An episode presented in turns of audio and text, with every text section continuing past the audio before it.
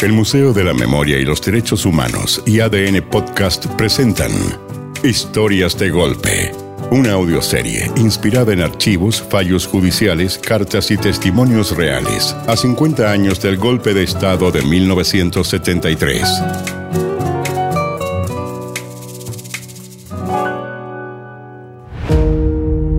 El capítulo de hoy.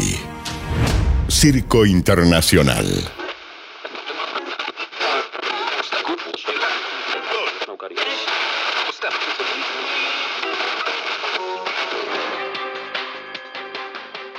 Seguimos con Lautaro Videla, hermano de Lumi Videla, secuestrada por agentes de la DINA el 21 de septiembre de 1974 y cuyo caso, recién el día de hoy, a 32 años de su asesinato, al fin pudo cerrarse. Por unanimidad, se confirmó el auto de procesamiento en contra del oficial en retiro Christoph George Willike Föll por el homicidio calificado de Lumi. Cuéntenos, Lautaro, ¿siente que al fin se hizo justicia? Hubiéramos esperado que llegara un poco antes, pero más vale tarde que nunca. ¿Y se siente en paz? Uno nunca va a sentirse en paz después de toda esta tragedia, que no solo me afectó a mí, también a mi madre, a mi sobrino y a tantas otras víctimas de la dictadura, ¿no? Pero, ¿no cree que de alguna manera el hecho de que ya se empiece a hacer justicia es un avance? Claro que sí, pero hay muchos temas pendientes. ¿Cómo cuáles, Lautaro? Ah, como todo el daño que nos hicieron a través de la prensa, por ejemplo. Todas las mentiras. Yo me enteré de lo que le pasó a la Lumi por los diarios, por ejemplo. Nosotros vivíamos en Valparaíso. Nadie sabía que yo era hermano de la Lumi porque en esos momentos estábamos en la clandestinidad. Teníamos documentos falsos y todo. Eh, ese día llegó la Rusia mi mujer con el diario Las Últimas Noticias en la mano.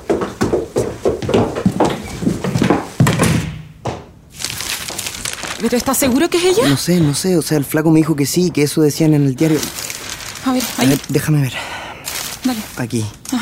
A una difícil labor se encuentran abocados los efectivos de la Brigada de Homicidios que en horas de la tarde del domingo comprobaron el asesinato por estrangulamiento de una joven de 25 años que se encontraba asilada en el interior de la Embajada de Italia, situada en calle Miguel Claro 1359. No puede ser la Lumi. La Lumi no estaba así la de la embajada. Nos hubiera dicho algo el otro día cuando vino. El cadáver de la mujer, que en la tarde de ayer, aún no era identificada, fue encontrado junto a uno de los patios interiores del recinto diplomático a las 20 horas del domingo. Un funcionario de la embajada italiana se comunicó telefónicamente con investigaciones, dando cuenta del hallazgo, pero negándose a hacer comentarios al respecto. Minutos más tarde, una patrulla de la Brigada de Homicidios se constituyó en el sitio del suceso, estableciendo que la desconocida, una de los 125 asilados, entre los cuales se destacaban numerosos miristas, había sido asesinada por estrangulamiento manual. Su cadáver estaba a un metro de una de las murallas que rodean el inmueble sobre el césped de un patio. La policía estableció asimismo que el deceso de. que el, el- el deceso de, de Lumi Videla se había producido aproximadamente. No, la Lumi. La Lumi. Mataron a la Lumi, Lautaro. Rusia, Mataron a la Lumi. Rusia, tranquila, ven para acá. Rusia, ven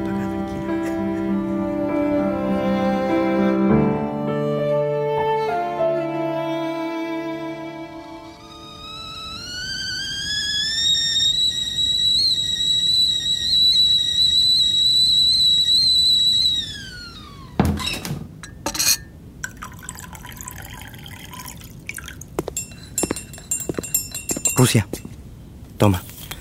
Un poquito de agüita de valeriana te va a hacer bien para calmarse un poco. Gracias.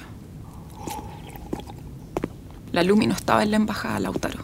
Los milicos están mintiendo. ¿Pero y supiste algo más? Hay una declaración de un diplomático italiano, un, un tal Toscano. Toscano ya, voy a hablar con él, al tiro. Pero pegarte el pique de Valpo a Santiago, Lautaro, no. No, no, no, no puedes. ¿Se te olvida que estás clandestino? ¿Cómo se te ocurre? Peligroso. Tienes otro nombre, otra identidad.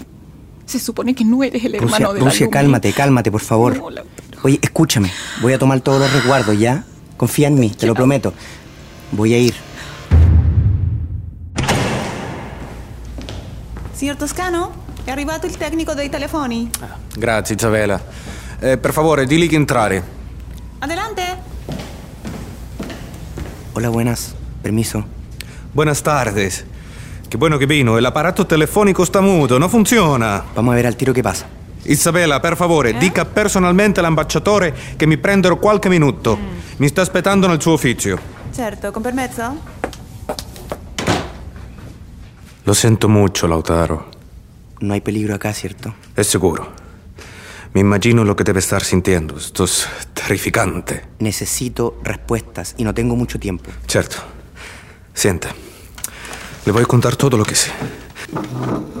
El domingo a las 4 de la mattina me avisaron telefónicamente a mi casa particular que qui en la embasata se había encontrado un cadáver.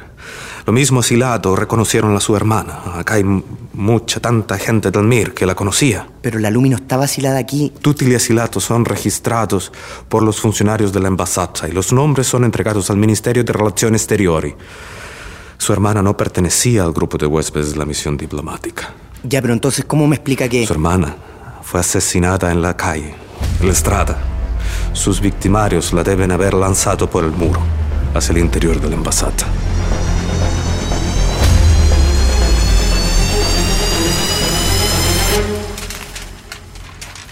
Mira las barbaridades que dice el Mercurio, Lautaro.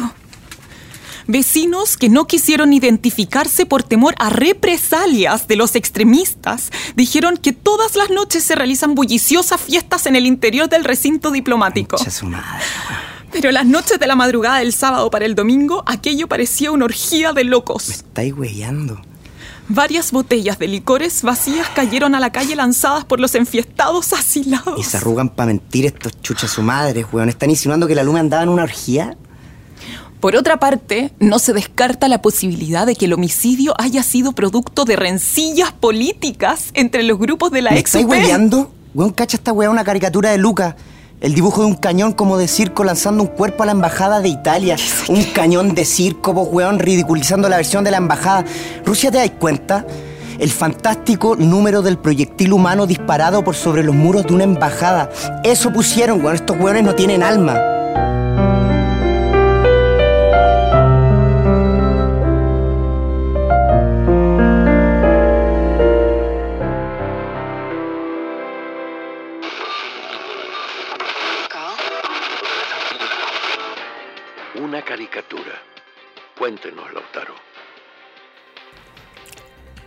El Mercurio la publicó tres días después del crimen. Se burlaron de que el cuerpo de la Lumi fuera a parar en los patios de la embajada. Fueron de una crueldad sin límites. ¿Y cuál cree que es la responsabilidad de la prensa en el encubrimiento del crimen? De una complicidad tremenda. A los tres días del crimen, el Mercurio ya estaba comprometido con la versión oficial entregada por la DINA. ¿Y cómo se puede explicar esa actitud? Mire, la única excusa que pueden dar es que los medios de gobierno entregaban los antecedentes oficiales, pero mi madre envió las pruebas que refutaban esa versión. Los representantes de la embajada dijeron que mi hermana no estaba dentro de las asiladas, pero ellos solo escucharon la versión de la DINA. ¿Y qué espera Lautaro concretamente ahora? Que el Mercurio pusiera en el mismo lugar donde se encontraba la caricatura sobre la muerte de mi hermana las disculpas por este acto atroz que nos hizo mucho daño. Bueno, de todas maneras el juez Solís refutó la tesis de la DINA, eso que dijeron que el crimen había ocurrido adentro, entre los asilados, y se logró establecer que arrojaron el cuerpo de Lumi a la embajada para encubrir el crimen, ¿no? Claro, pero la versión de la DINA fue la que sostuvo el Mercurio siempre, y nunca se retractaron.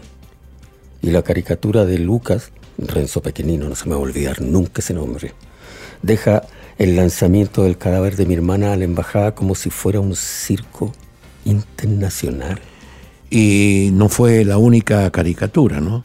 Oh, la otra caricatura fue hecha para el diario La Segunda por el dibujante fulano y muestra una mujer muy relajada que barre restos humanos hacia fuera de la embajada de, de Italia. Fueron miserables.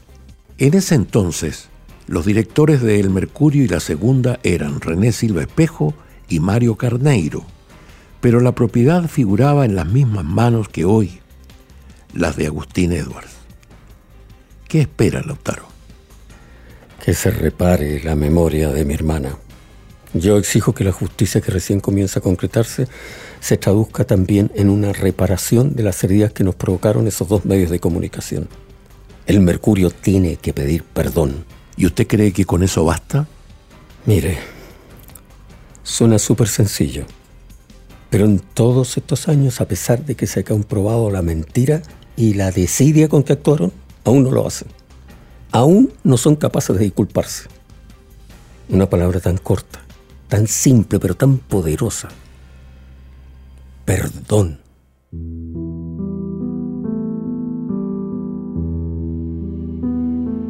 Este capítulo está basado en diversos testimonios que Lautaro Videla dio a la prensa. Entre ellos, uno al diario La Nación el año 2006, donde hacía hincapié en cómo los medios escritos trataron a su hermana durante el caso. Sin embargo, muchos años después, el año 2023, el diario La Tercera se refirió a Lumi Videla como una mirista muerta.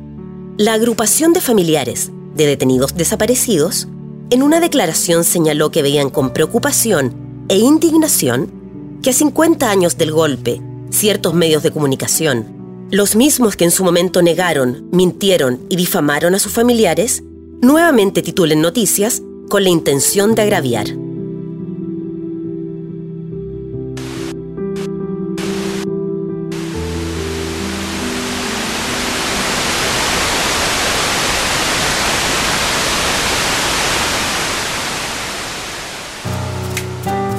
Este capítulo fue escrito por José Fonseca, dirigido por Francisca Bernardi y Braulio Martínez, con las actuaciones de Arancha Bodenhofer, Luis Vera, Felipe Valenzuela, Daniel Contese, Loreto León Vendagar y Miguel Dabañino.